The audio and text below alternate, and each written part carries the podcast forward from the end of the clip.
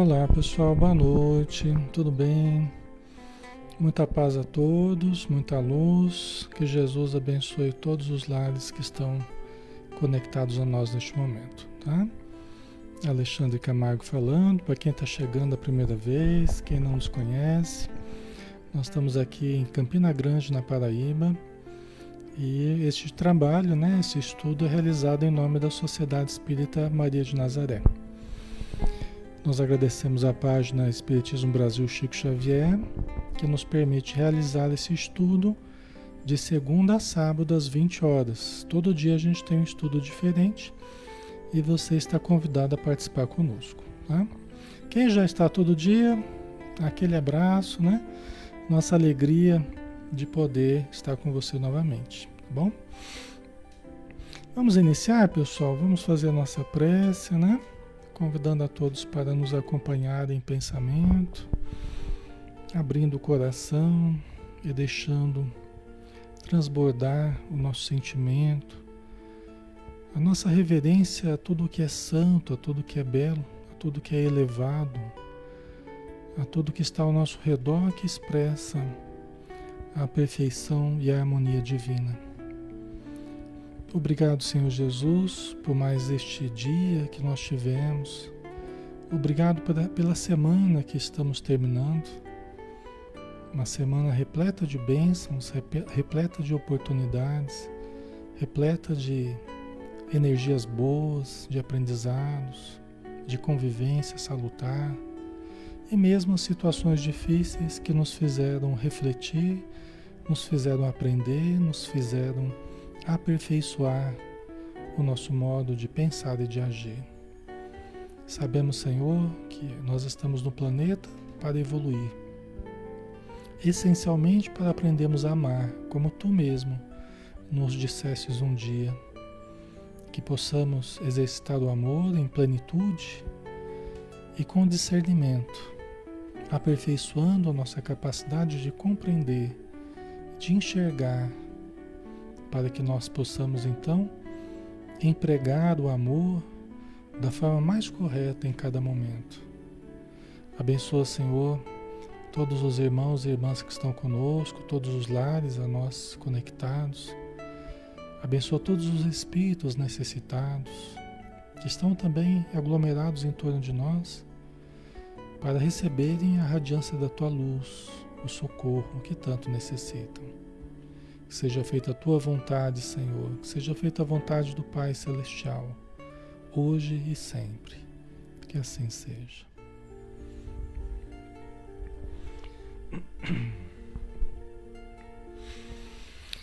Muito bem, pessoal. Então vamos lá, né? É, só lembrando, né? A princípio é sempre bom a gente lembrar quando nós estamos aqui é, estudando, né? Na medida que a gente entrou aqui no estudo, estamos sintonizados uns com os outros, estamos sintonizados com a espiritualidade.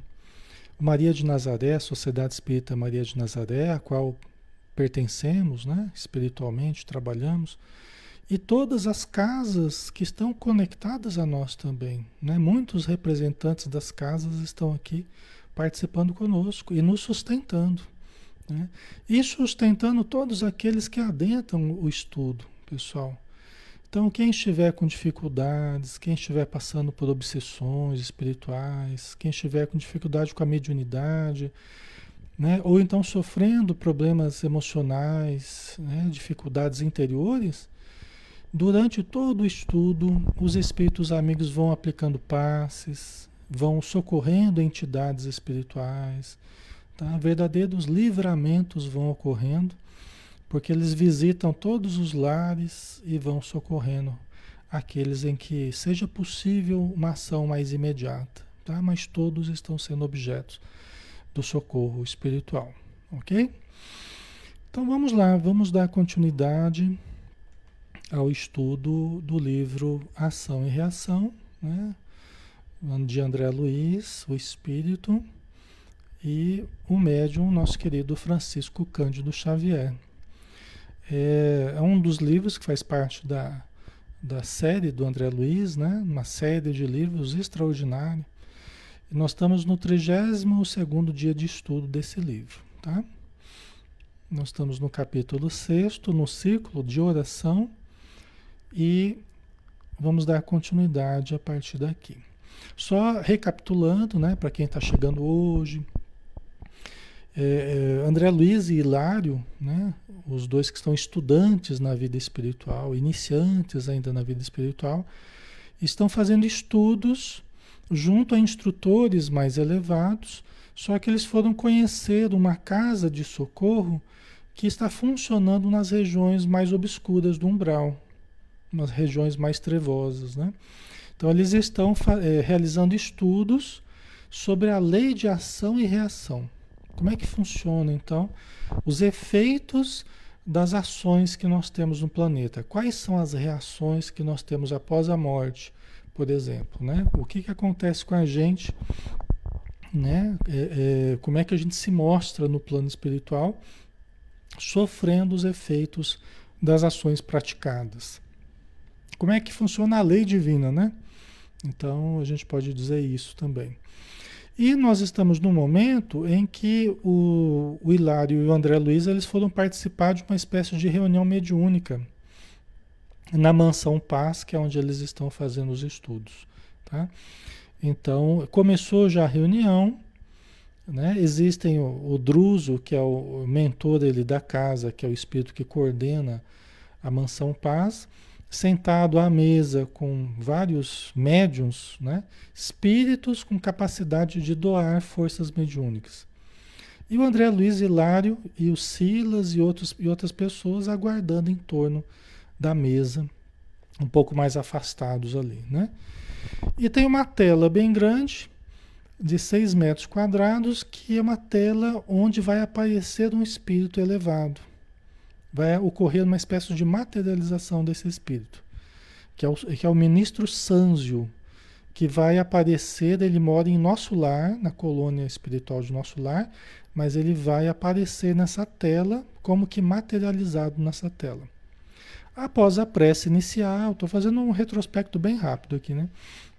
Após a prece inicial, a, começou a surgir uma energia, uma neblina, né? Nessa, nessa tela, aí apareceu esse espírito. E o espírito como que saiu da tela, assim, como que aparecia materializado mesmo na, na sala onde eles estavam. Né? Então o espírito está lá em nosso lar, mas ele, ao invés de ele percorrer todo o espaço né, é, de nosso lar até a mansão paz, ele apareceu ali materializado através desses recursos da tecnologia espiritual. E ele está respondendo questões que o Druso, que é o dirigente da casa, está fazendo, os processos de socorro que eles estão tratando. Então, trataram de, acho que em torno de 20 casos, se eu não me engano. E aí, um dos casos, que é o caso do Antônio Olímpio, o André Luiz e o Hilário, eles conheciam esse caso. Por quê? Porque eles participaram do primeiro dia que esse espírito foi trazido à Mansão Paz. Né? Então o Druso aplicou a hipnose nele, ele contou a história dele, contou os crimes que ele cometeu, ele matou dois irmãos, os irmãos morreram afogados, né? E aí ele conta o drama dele e o que ele sofreu depois da morte, né? até ele ser recolhido ali à mansão Paz. Tá?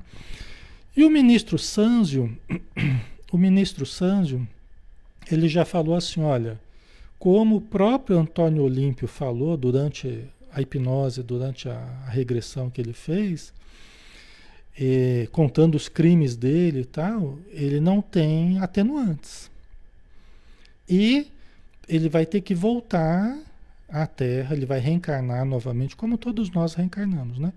Ele vai reencarnar para devolver as terras que ele roubou dos irmãos dele, porque ele matou os irmãos para ficar com a herança. Aí o Sanzio falou assim: olha, ele vai ter que voltar para devolver as terras aos, aos dois irmãos dele. Né? E os dois irmãos estão ainda na vida espiritual. Estão lá na fazenda ainda. Estão lá obsediando lá na fazenda onde eles morreram, que é a fazenda que eles iriam que eles iriam herdar. Entendeu? Então ele vai, o Antônio Olímpio, eles vão providenciar a reencarnação dele em breve tempo e ele vai devolver para o, os dois irmãos dele, tá?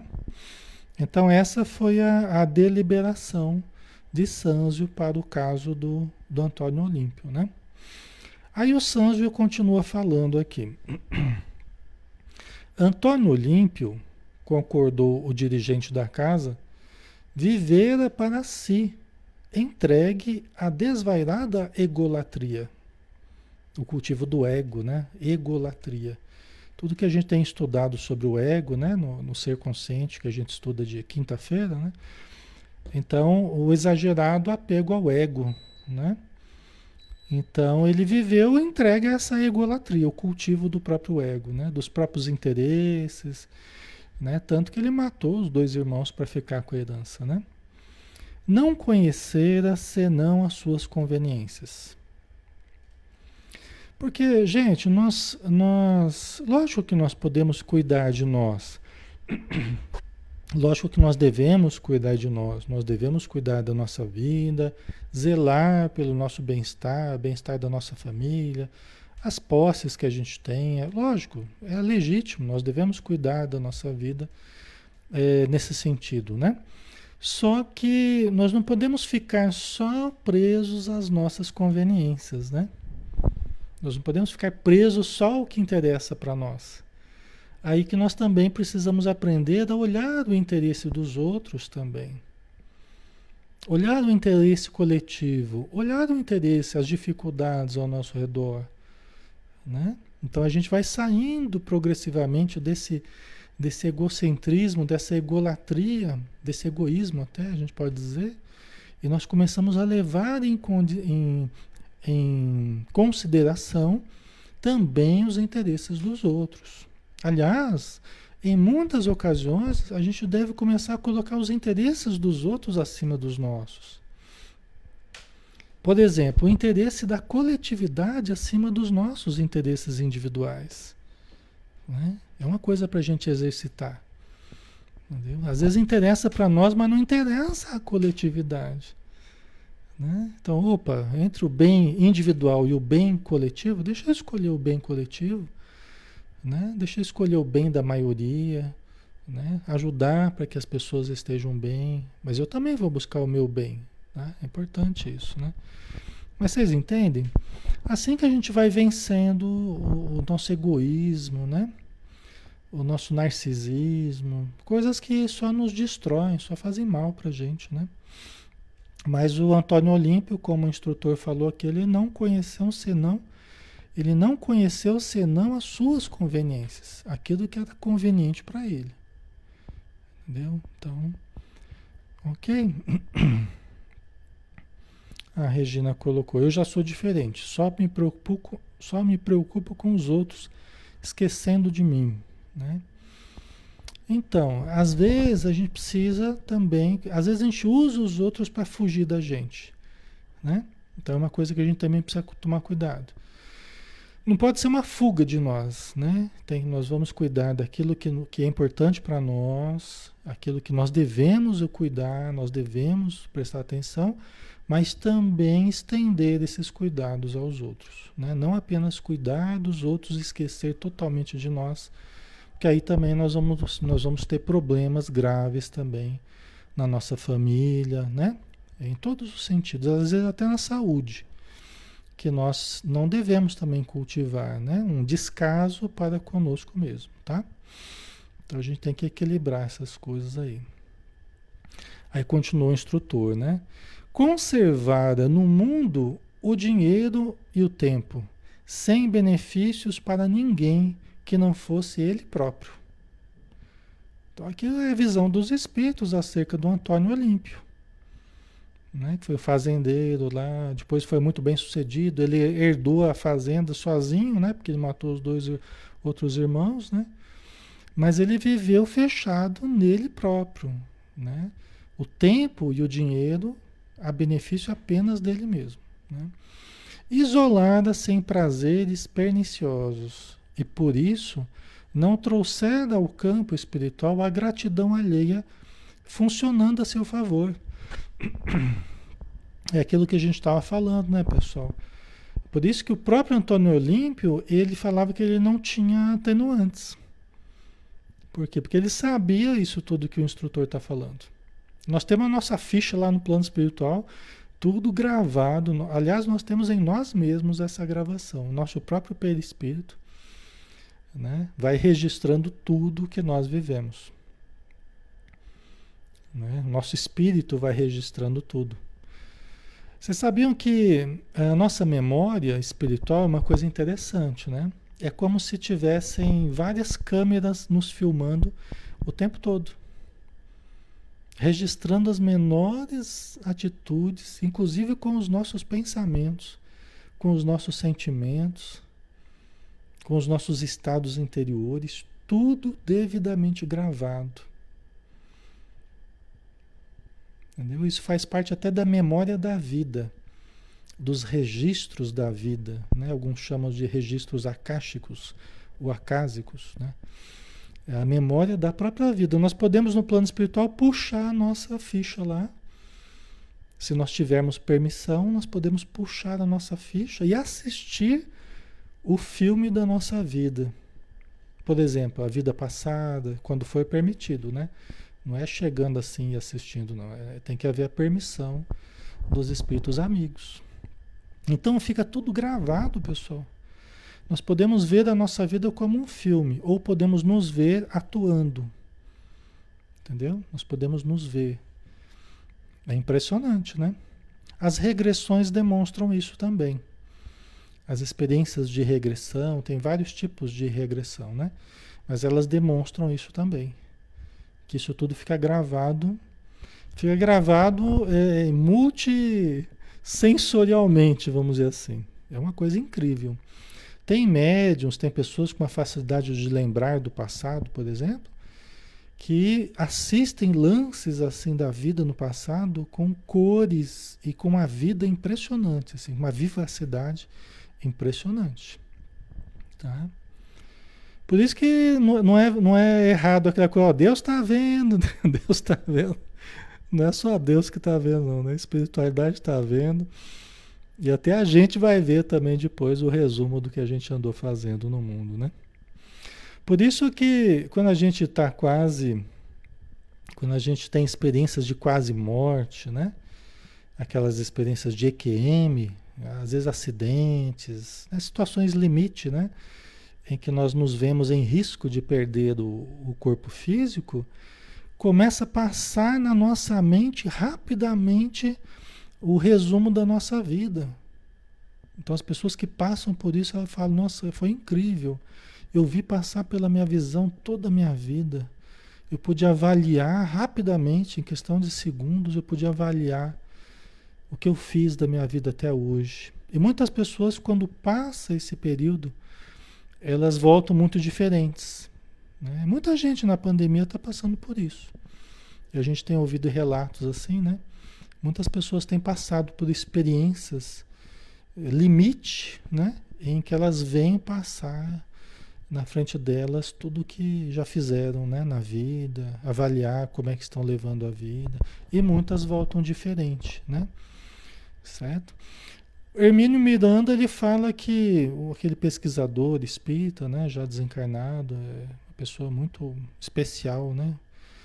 É, o Hermínio Miranda ele fala que esse processo de passar rapidamente é como uma espécie de, de backup que a gente está fazendo, é como uma espécie de salvamento no HD, que é a memória extracerebral. É como se nós estivéssemos guardando rapidamente. Na iminência da morte, a gente começa a registrar na memória extracerebral para guardar o, o, o, o, resumo da experiência vivida. Né? É, é, interessante, né? É uma, é uma hipótese do Hermínio Miranda a respeito do desse ver né, a vida passar rapidamente. Né? Seria esse processo de backup né, que se está fazendo da memória cerebral passando para a memória extracerebral. Tá? Então, o Antônio Olimpo ele não tinha a gratidão de pessoas queridas funcionando a favor dele. Porque ele ficou muito fechado nele mesmo, né? Esse é o problema da gente ficar muito fechado na gente mesmo. Quando a gente precisa dos outros, a gente não, a gente não pode contar com os outros. Por isso que o verdadeiro poder é o poder do amor.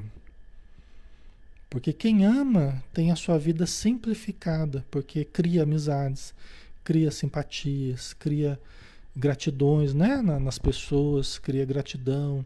Então isso facilita muito a nossa vida por um retorno natural do amor que a gente passa a, dar, né? Da atenção, do carinho, né? Ok? A Sueli colocou, Datena há poucos dias esteve mal e disse que viu muita coisa, então, tá vendo? Essas experiências, é, essas experiências é, intensas, limites, né? limítrofes, né? limites assim, a vida e a morte, elas são às vezes profundamente transformadoras, né? Tá? Porque a gente sai um pouco do campo da personalidade e a gente começa a ter relances assim da individualidade, do espírito imortal. Como é que a gente enxergaria nós mesmos sob a ótica do espírito imortal? Geralmente a gente não tem essa visão. A gente vai tendo conforme os estudos, né? Que a gente vai fazendo, a gente vai criando um entendimento maior. Mas fora do corpo a gente tem mais essa visão. Quando a gente dorme, por exemplo, né? A gente tem mais essa visão de, do espírito imortal, não a visão material nossa, né? Aí ele continua, né? O, o, o instrutor falando sobre o, o Antônio Olímpio, né? Fazendo uma avaliação do caso dele, né? porquanto em matéria de apoio afetivo dispunha somente da simpatia a nascer no quadro diminuto em que se lhe encerrava o estreito mundo familiar. As únicas simpatias eram das pessoas que, que viveram no, no diminuto, no pequeno é, quadro familiar. Né? É, então ele se fechou ali em torno da família, né? E ali apenas estavam os afetos dele, né? Pessoas que poderiam ser gratas a ele, nós vamos ver na sequência até isso vai aparecer aqui, tá? Tá ficando claro, pessoal? Tá tá dando para compreender bem?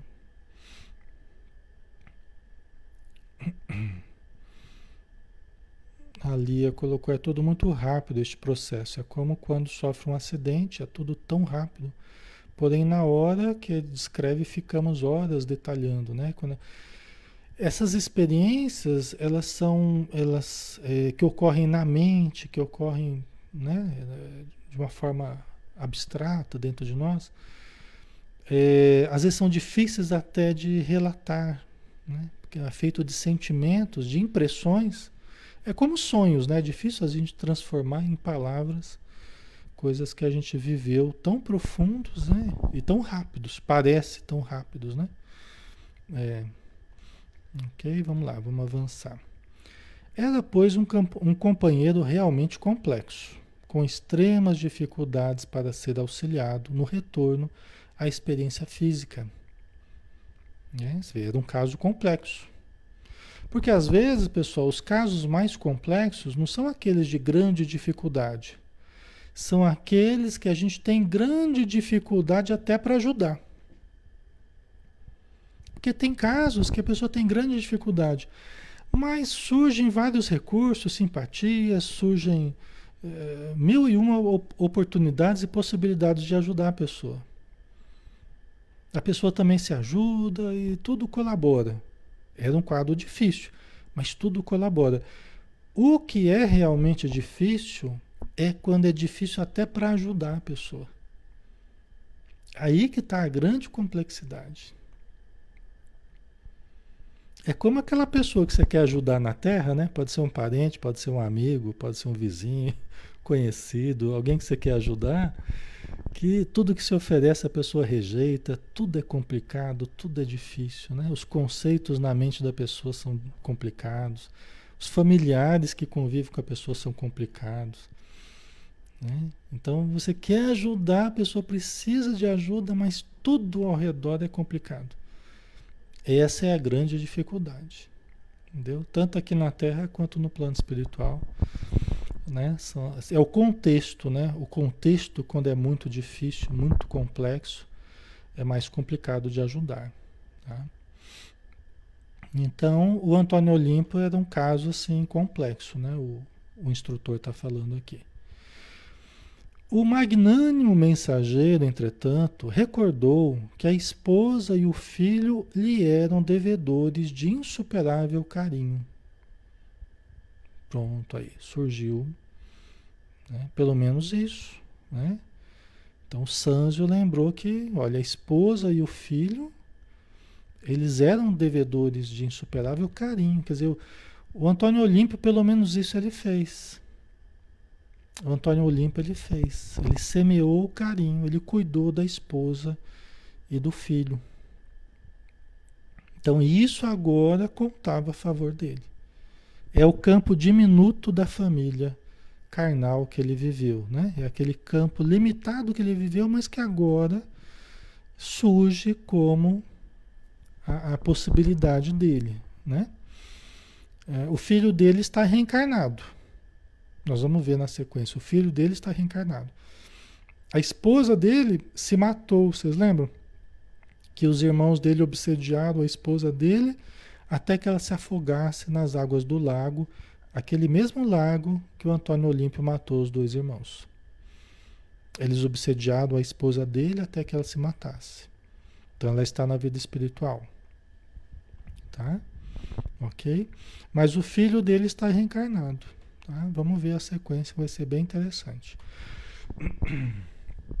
Esses dois corações surgiam ali, segundo a lei, a lei divina, como valores benéficos para o delinquente. Porque todo bem realizado, com quem for e seja onde for, constitui recurso vivo atuando em favor de quem o pratica. Né? Olha que legal, né? Que coisa importante. Então, todo bem que nós façamos, seja para quem for, seja onde for, constitui recurso vivo em favor de quem o pratica. Né? Então, todos nós praticarmos o bem é, acima de tudo, manifestação de fraternidade, de compreensão da lei divina e também uma ação previdente. Por quê? Porque nós sabemos que um dia nós vamos precisar. Né? Então, é uma razão importante também. Se eu sei, é certeza que eu vou precisar. Porque ninguém vive só para si. Né? É uma das lições que a gente vai aprender. Ninguém vive só para si. É certeza absoluta que nós vamos precisar uns dos outros. Essa é uma das únicas certezas que a gente tem, né? Nós vamos precisar uns dos outros. Então, quanto mais nós ajudarmos aos outros, mais nós seremos ajudados. Quanto mais amor nós semearmos, mais amor receberemos. Quanto mais ajuda. E assim, às vezes a pessoa vai falar assim, né? Ah, mas eu amei, não estou sendo amado. Mas veja bem, nós não podemos pensar só no imediatismo, às vezes, de uma relação conjugal ou de uma relação mãe-filho no espaço-tempo de uma encarnação. Nós não podemos pensar só em 10 anos, 20 anos, 30 anos. Nós temos que começar a pensar em termos de encarnações. É lógico que às vezes você faz o bem para uma pessoa, aquela pessoa às vezes não é nem grata, você é lógico, isso acontece, é verdade. Tá? Mas nós não dependemos só daquela pessoa. E ela também vai ter um despertar. Hoje ela não percebe o bem que você faz, mas vai ter um dia que ela vai perceber. Pode ser nessa vida, pode, pode não ser nessa vida. Pode ser no plano espiritual. Pode ser na próxima encarnação, mas um momento ela vai despertar. Ela vai sentir gratidão por você. Ela vai entender o sacrifício que você fez e hoje ela não compreende. Com os filhos acontece muito isso, não acontece? Às vezes, quando os filhos ainda são muito filhos, né? Eles não se tornaram pais, não, não amadureceram, não. Às vezes a visão deles é muito a visão de filho, né? De ficar exigindo, de ficar cobrando, de ficar culpando os pais, de ficar. Mas aí quando vem os filhos, quando vem as dificuldades, quando vem os tropeços, Aí que eles começam a valorizar. Porque eles começam a entrar no papel de pai, papel de mãe. Aí fala, nossa mãe, agora eu entendo como é que foi para a senhora, né? Foi difícil o trabalho que eu devo ter dado para a senhora, porque o meu filho hoje me dá uma mão de obra. Agora que eu entendo o que a senhora falava, tal, né? Não é assim? Então é normal, é normal porque a gente vai amadurecendo, a gente vai a gente vai exercitando outros papéis perante a vida, né? O papel de pai, de mãe, de avô, de avó. E em cada papel a gente vai tendo oportunidade de amadurecer um pouco mais, né? Então é natural que seja assim, né? É até desejável porque é assim que a gente vai amadurecendo, vai aprendendo, né? Tá? Então, todo bem que a gente fizer vai voltar para a gente, né? Tá? Você imagina a pessoa que tem muitos filhos, né? Que tem vários filhos e vai acabar tendo netos, né? Se Deus abençoar, vai acabar tendo netos. Quer dizer, essa pessoa, se um dia ela precisar reencarnar, ela tem vários filhos que ela já deu a vida uma vez. Ela tem vários netos que vieram por causa dos filhos. Né? Então, essa pessoa que já vai ter um pouco mais de facilidade para reencarnar. É lógico que não vai depender só disso, mas isso vai contar muito a favor dela, porque ela renunciou a muita coisa para ter os filhos, ela renunciou a muita coisa para cuidar, para zelar, para manter, para educar, né? E isso vai contar a favor dela quando ela precisar reencarnar novamente, ela vai ter a quem recorrer. Pessoas que estão na Terra que são descendentes dela, né? Da pessoa, então. Então isso também conta a nosso favor. É uma das coisas mais importantes, né? Tá? Se nós demos oportunidade para outros virem, é da lei que a gente também tem essa oportunidade de ver novamente, né?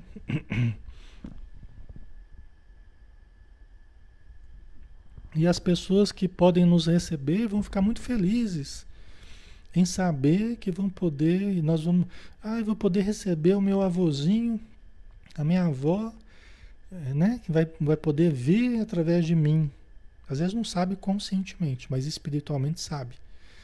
Né? E vão se sentir felizes, né? Por poder ser instrumento para, para voltar lá o, o patriarca, a matriarca da família, né? Então, são coisas que trarão alegria, né? Ok? Resumindo as conclusões suscitadas, notificou a pequena assembleia, o, o, o Sanzio, né?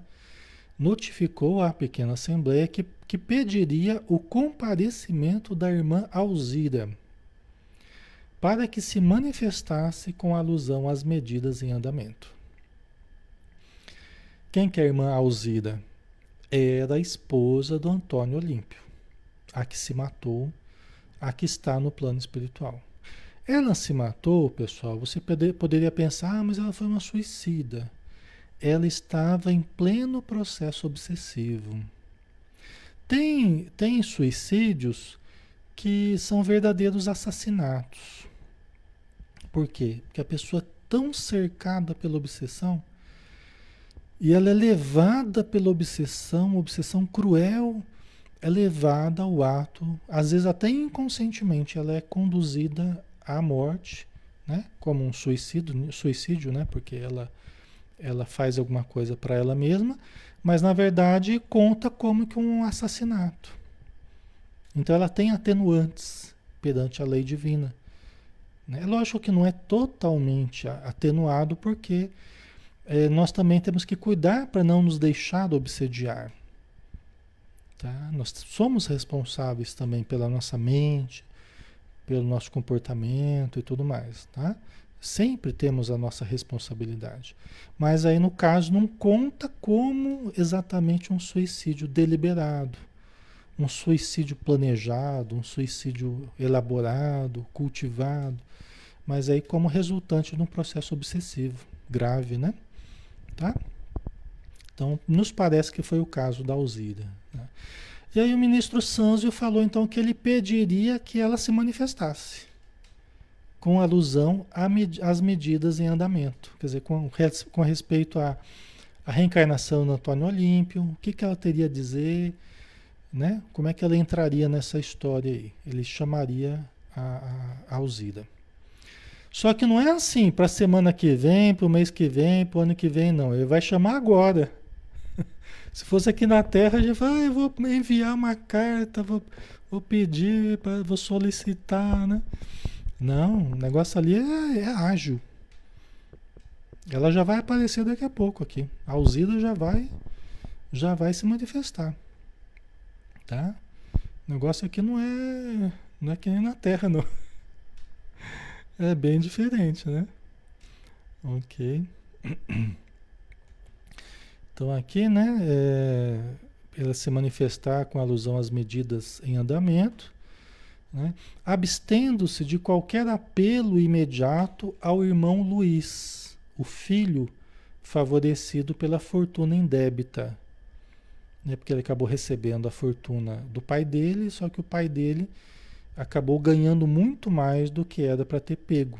Né? Então o filho foi favorecido né, pela fortuna indébita, né, por encontrar-se internado no corpo físico. Apelo esse que somente se justificaria em condições excepcionais.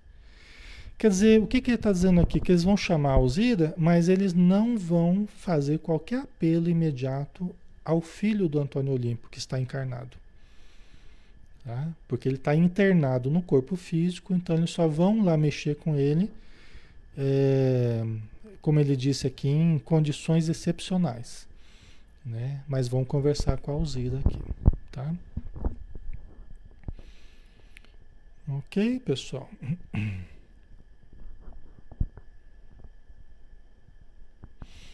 O, o Brito colocou, eu queria muito o meu desencarne. Né? Então, Brito, é, muitas pessoas acabam desejando a morte, né? É lógico que nós precisamos desejar a vida, né? É, o estado mais saudável é de nós gostarmos da vida, queremos viver, desejarmos a vida, lidarmos com as dificuldades da vida e tentarmos superar né? as dificuldades, nos ajustando, nos, é, então, esse deve ser o nosso esforço, né? Tentar compreender por que tenho desejado a morte, né? E isso é que é interessante, nós analisarmos o porquê. Né? Tentarmos entender para tentar reajustar. Entendeu? Para que nós trabalhemos a favor da nossa vida. Isso é muito importante, tá? É muito importante essa intencionalidade de querermos viver, de lutarmos para viver. Inclusive, isso ajuda para que a gente até consiga extrair prazer em viver, porque esse é um dos problemas, né? Geralmente a pessoa que quer a morte é uma pessoa que está tendo dificuldades em conseguir o prazer em viver, o gosto de viver, né? Mas isso tudo tem maneiras de atenuar, tem maneiras de tratar, tem maneiras de, de melhorar, tá? É o que a gente precisa, né? Ele colocou, eu desejo, mas tenho medo. Então, tá vendo? Um medo, né? Então, aí no caso específico, né? O medo precisa ser medo do quê? Tá? Nós não vamos é, aprofundar mais, né? Você desculpa, nós não vamos aprofundar mais porque é uma coisa muito particular, né? Mas aqui, você entende? É a questão do medo, precisa ser compreendida, tá? E desenvolvida para que melhore a, a condição de vida, né? Certo? Então, isso é o que nós precisamos trabalhar para que a nossa vida ganhe em sentido existencial, ganhe em gosto, em energia, porque a gente está sempre investindo na vida, né? Se a gente não fizer isso, nós começamos a fragilizar a nossa relação com a vida.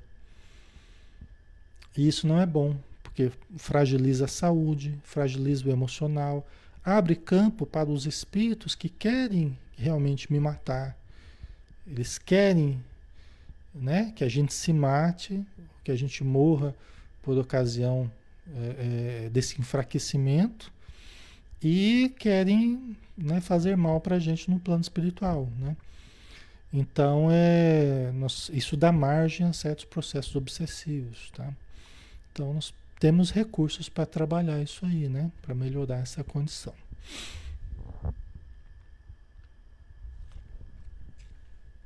Ok, então vamos lá, temos mais um tempo aqui.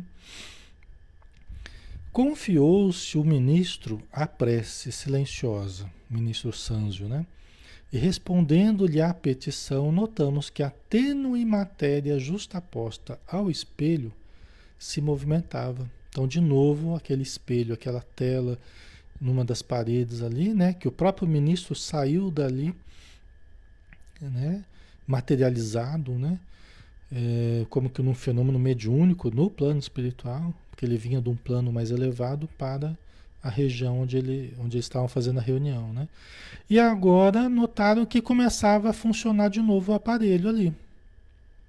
Né? É, de leve, né? dando passagem agora a uma figura suave de linda mulher. Olha que bonito, né? Linda mulher.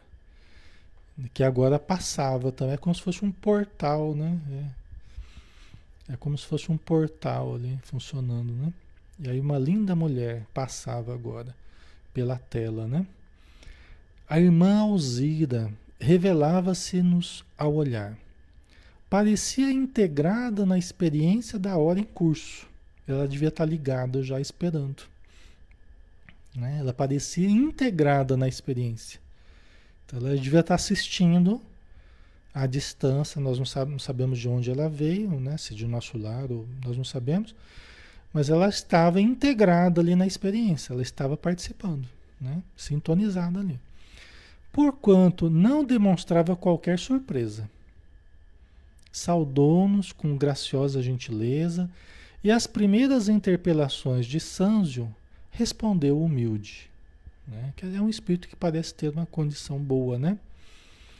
Venerável benfeitor, compreendo a difícil posição de meu antigo companheiro nos compromissos assumidos e ofereço-me de boa vontade para coadjuvar-lhe o serviço restaurador. Coadjuvar-lhe o serviço restaurador. Quer dizer, é alguém que já estava aguardando, estava participando, já assistindo, já sabia do que se tratava, é uma situação que devia estar toda preparada já, né? É, e ela apareceu ali e falou: Olha, eu sei da dificuldade do meu antigo companheiro e eu me coloco para ajudar. Me coloco à disposição para ajudar. Bonito, né? Lindo, né? Como é importante isso, né? A, participação daqueles que, que amam, que nos amam, né? E que podem nos ajudar. Então vamos ver aqui. Aliás, venho suspirando por essa possibilidade. Venho suspirando por essa possibilidade, que, signi que significa para mim valiosa bênção. Está vendo? Muitas pessoas vieram para a matéria porque estavam suspirando ajudar determinado parente querido, determinado espírito que nos é muito caro, né? Então, muitos estão reencarnados aqui na Terra e suspiravam por essa oportunidade. Aqui é o caso da, da Alzira, né? Só que ela ainda não reencarnou, está no plano espiritual.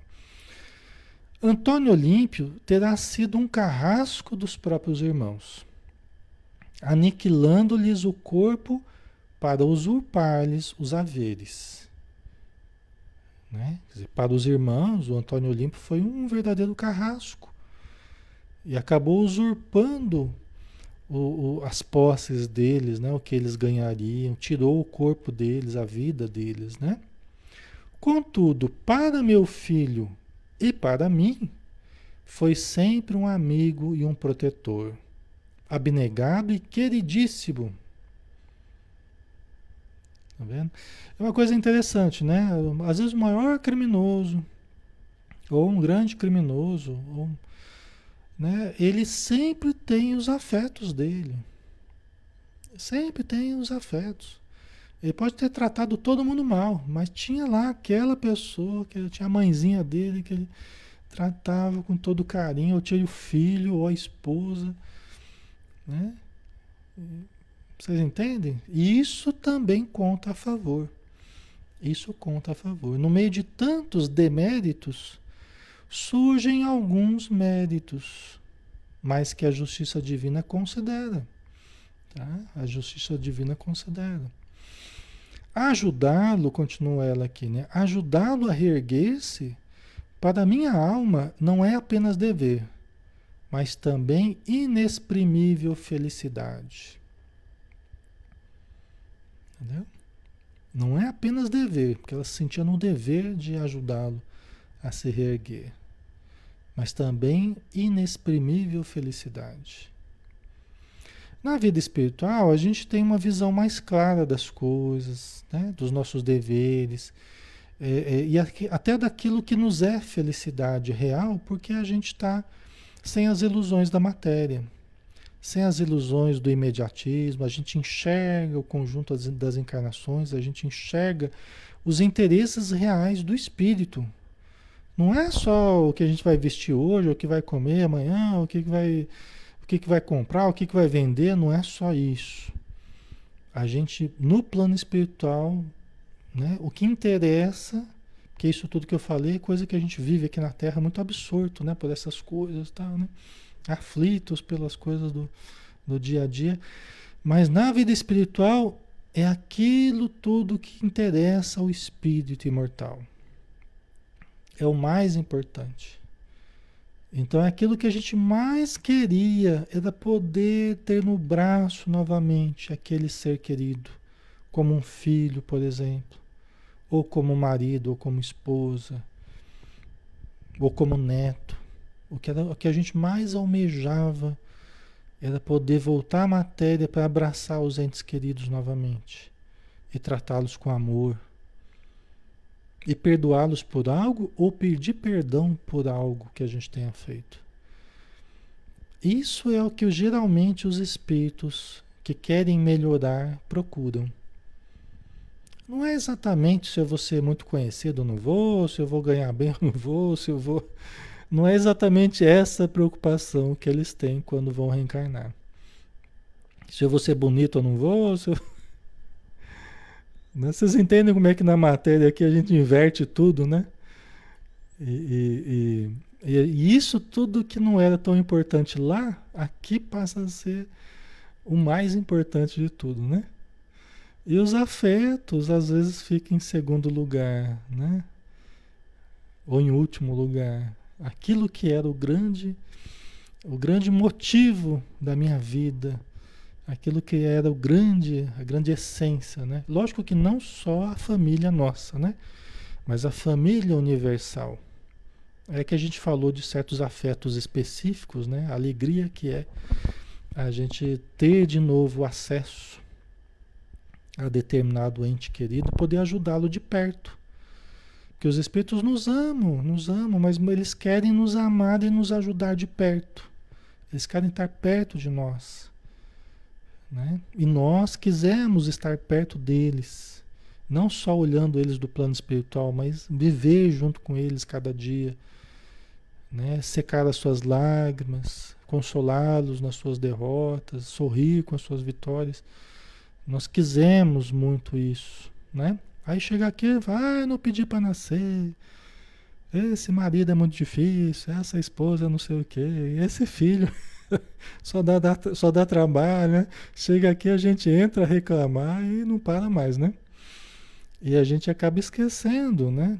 É, perdendo contato com a grande essência que é o que a gente programou no plano espiritual, né?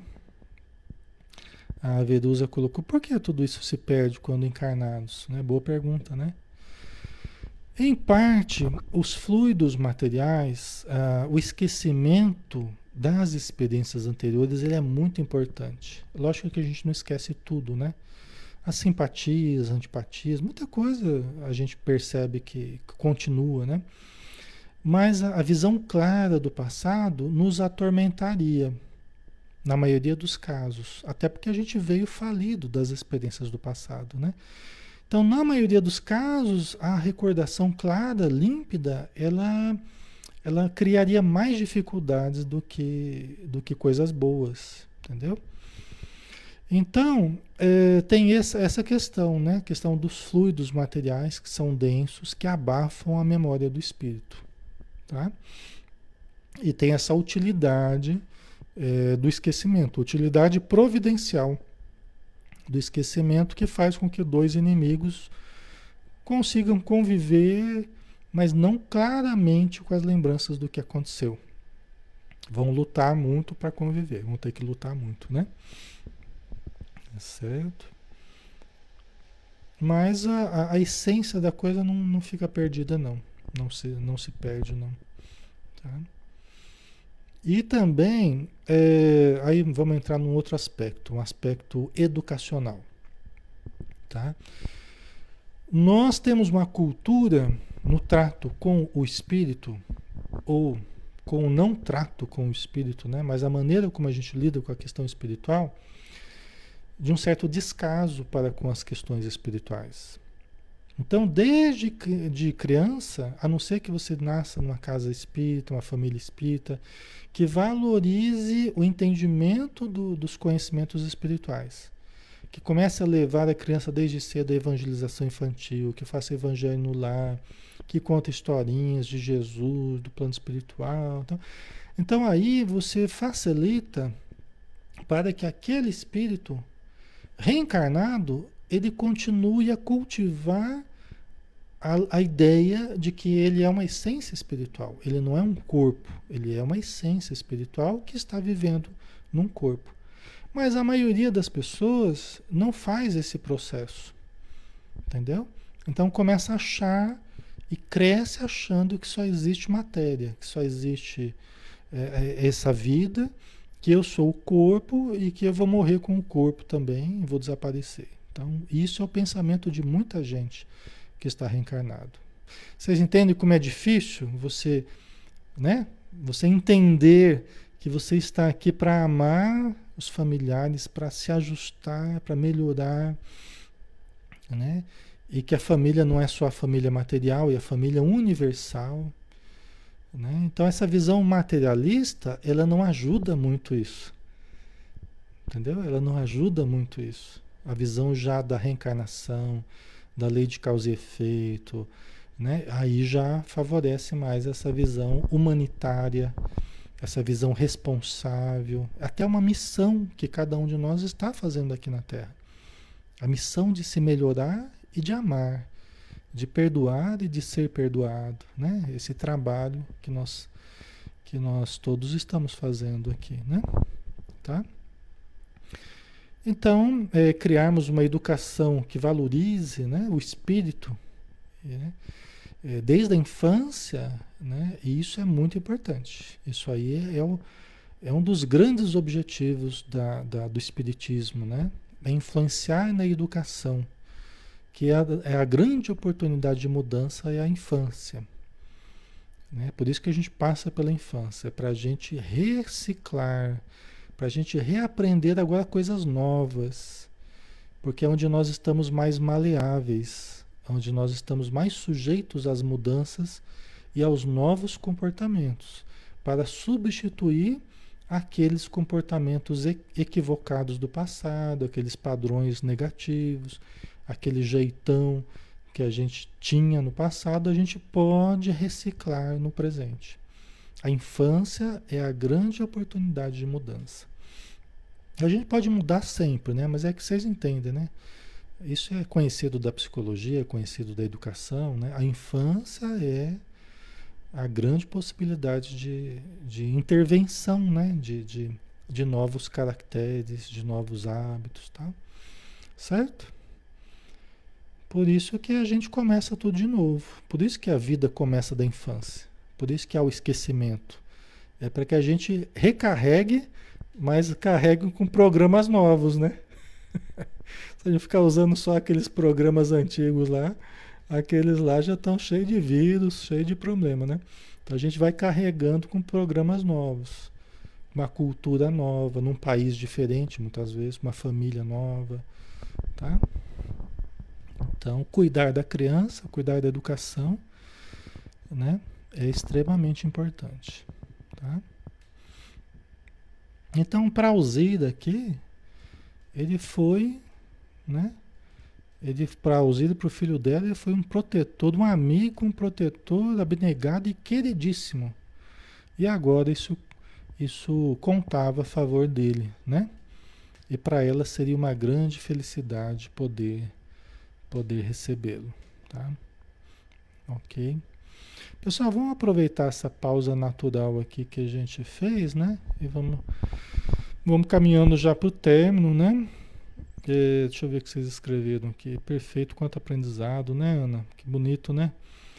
É verdade, não se aprende de crianças a nadar. É muita coisa que a gente aprende na infância, aquilo fica mais fortemente é, fixado em nós, né? Muita coisa melhora para a gente ao longo da vida dentro de uma base boa infantil, né? Obrigado, Marineia. A Creuza, até uma certa idade a criança vem com as lembranças, né? É, depende da criança, mais ou menos, é, a criança tem mais contato com quem ela era antes de reencarnar. Às vezes até nas percepções dela, percepções mediúnicas. Tá? A criança, algumas crianças mostram uma percepção maior. E elas lembram, inclusive, mais coisas da última encarnação ou até do plano espiritual. Aí depois, quando os interesses quando o ego vai se instalando, e é importante porque é o ego que vai fazendo contato com o mundo de fora, né? a interface com o mundo de fora, com o ambiente, né? com o ambiente, é através do ego que a gente vai interagir. Né? Não é uma coisa ruim. Mas o ego vai se instalando e vai nos chamando para o mundo de fora, para a, a escola, para a família, para a escola, para a convivência, né? E tudo que vem com o mundo material. Então a gente vai se enraizando no mundo material, porque nós precisamos nos enraizar no mundo material. Para termos uma saúde equilibrada, uma identidade, autoestima, tal. Esse processo de ajustamento é como uma sementinha que vai se enraizando no solo. Nós vamos precisamos nos enraizar na vida material. Né? E depois a gente vai crescendo tal, né? A plantinha vai crescendo tal. E é, de futuro ela pode sentir esse, essa vontade muito grande de conhecer-se espiritualmente. Se ela não teve essa informação, ela pode buscar. Né? Ela pode encontrar a doutrina espírita, pode buscar o entendimento das coisas espirituais, pode ressurgir a mediunidade, né? Mas tem crianças que desde a infância até a fase adulta a mediunidade continua, até lembranças de algumas coisas do passado continuam, então depende do caso, né? Depende do caso. A Sueli, mas os pais têm grande influência. Sim, o ambiente, principalmente quanto mais nova a criança, mais a influência e a responsabilidade dos pais sobre o ambiente ali e sobre a criança, né? É, à medida que ela vai crescendo, ela também vai se mostrando mais as características dela, do espírito que está ali, né? Depois a adolescência. Mas quanto mais pequenininha, maior a influência do ambiente ali. Tá? E maior responsabilidade dos pais, porque são eles que fazem a proteção. Né? Inclusive espiritual, são eles que fazem a proteção. Né? Então, os pais terem bons hábitos, manterem uma vida espiritual equilibrada, uma vida assim, social equilibrada, ajuda muito a proteger o ambiente daquele ser que está passando os primeiros anos ali e que precisa dessa proteção. Precisa da responsabilidade dos pais, do cuidado dos pais. Porque vai depender muito disso. O equilíbrio do lar, ele vai se sentir mais seguro ou menos seguro. Entendeu? Às vezes, né, como diz o, o, os espíritos, né, como dizem os espíritos na obra do André Luiz, às vezes os, os pais que deveriam ser os primeiros vigilantes do lar, às vezes são os primeiros a desequilibrarem o ambiente do lar, através dos hábitos que cultivam. E aí favorece a entrada de espíritos obsessores, favorece, que passam a conviver em clima de de rotina dentro da, da família e inclusive com as crianças dentro de casa, né? Tá? Então os pais eles precisam estar bem compenetrados dessa, dessa responsabilidade, tá bom? Até a, o espírito Teresa de Brito, através do médium Raul Teixeira, explica muito bem isso no livro é, Vereda Familiar. Né? Vereda Familiar, que é um espetáculo de livro. Eu adoro esse livro. É, eu achei o melhor livro falando sobre família é, na visão espírita. Eu acho que é o Vereda Familiar. Tá? Ok? Pessoal, vamos fazer a prece vamos finalizar por hoje, né? Para não ficar muito cansativo para vocês.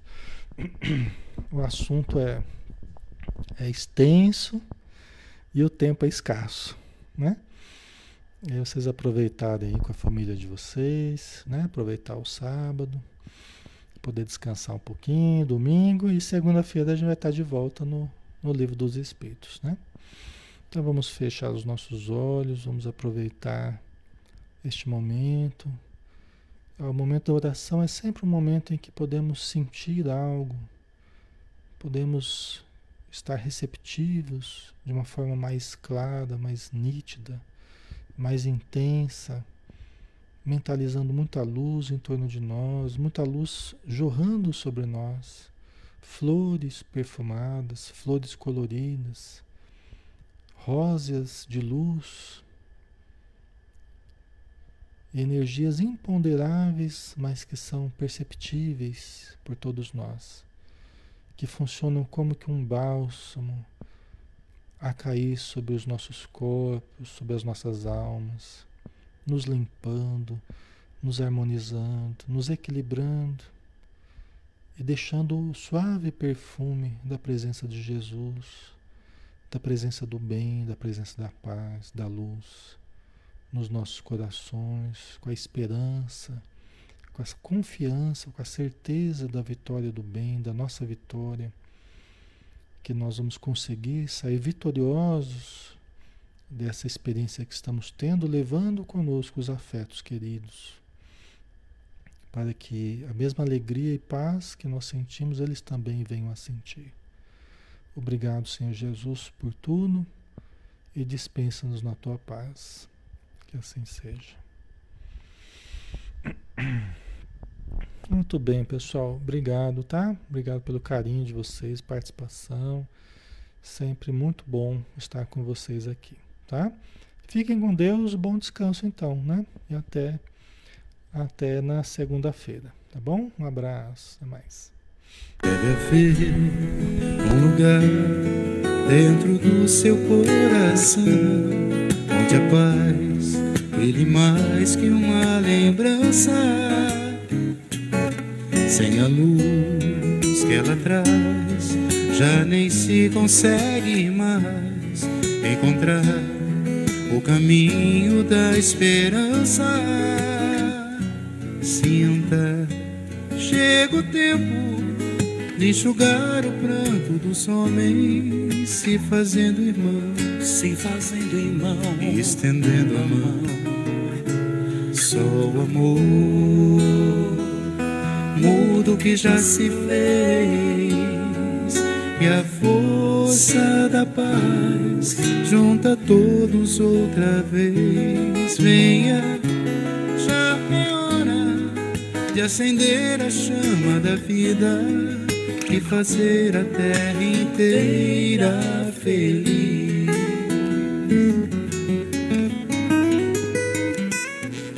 Se você for capaz de soltar a sua voz pelo ar, como prece de criança, deve então começar. Outros vão te acompanhar e cantar com harmonia e esperança. Deixe que esse canto lave o pranto do mundo para trazer perdão, para trazer perdão e dividir o pão. Só o amor muda o que já se fez e a força da paz junta todos outra vez. Venha, já é hora de acender a chama da vida e fazer a terra inteira feliz. Quanta dor e sofrimento em volta a gente ainda tem. Pra manter a fé e o sonho dos que ainda vêm. A lição pro futuro vem da alma e o coração. Pra buscar a paz, não olhar para trás com amor. Se você começar, outros vão te acompanhar e cantar com harmonia e esperança. Deixe que esse canto lave o pranto do mundo para trazer perdão Pra trazer perdão. e dividir o pão. Só o amor muda o que já se fez e a força da paz junta todos outra vez. Venha, já de acender a chama da vida e fazer a terra inteira feliz.